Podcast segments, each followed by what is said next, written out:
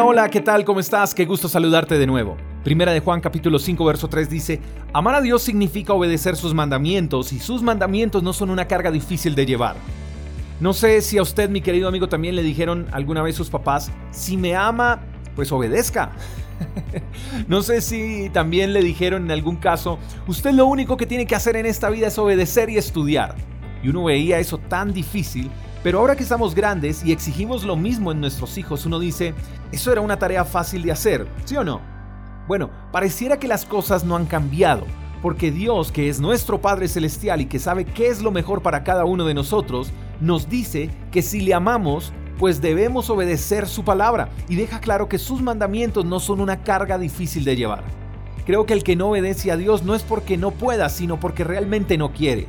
La gente dice que es muy difícil obedecer a Dios, pero lo triste es que la gente se queda con el criterio de otros y pocos se toman la delicada labor de pensar y en preguntar qué dice Dios al respecto de manera personal. Si la gente le prestara más atención a lo que Dios dice que a lo que la gente dice de Dios, tendríamos más personas obedeciendo y no tantas personas corrigiendo. Si realmente decimos amar a Dios, ese amor debe verse reflejado en nuestra obediencia. Nuestra obediencia habla más que mil oraciones. De nada nos sirve orar horas y horas si no obedecemos. ¿Quieres agradar a Dios? Obedece.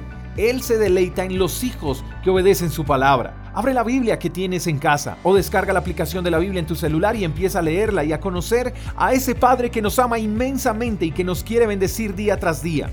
Y si lo que deseas es encontrarte con Dios, lo único que tienes que hacer es leer su palabra, empezar a obedecerla y así verás que es mucho más sencillo de lo que la gente cree. Dios no miente y Él desea revelarse tal cual como es y desea bendecirte y desea que crezcas en todas las áreas de tu vida.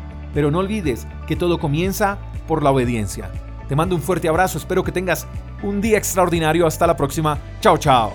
Gracias por escuchar el devocional de Freedom Church con el pastor J. Echeverry.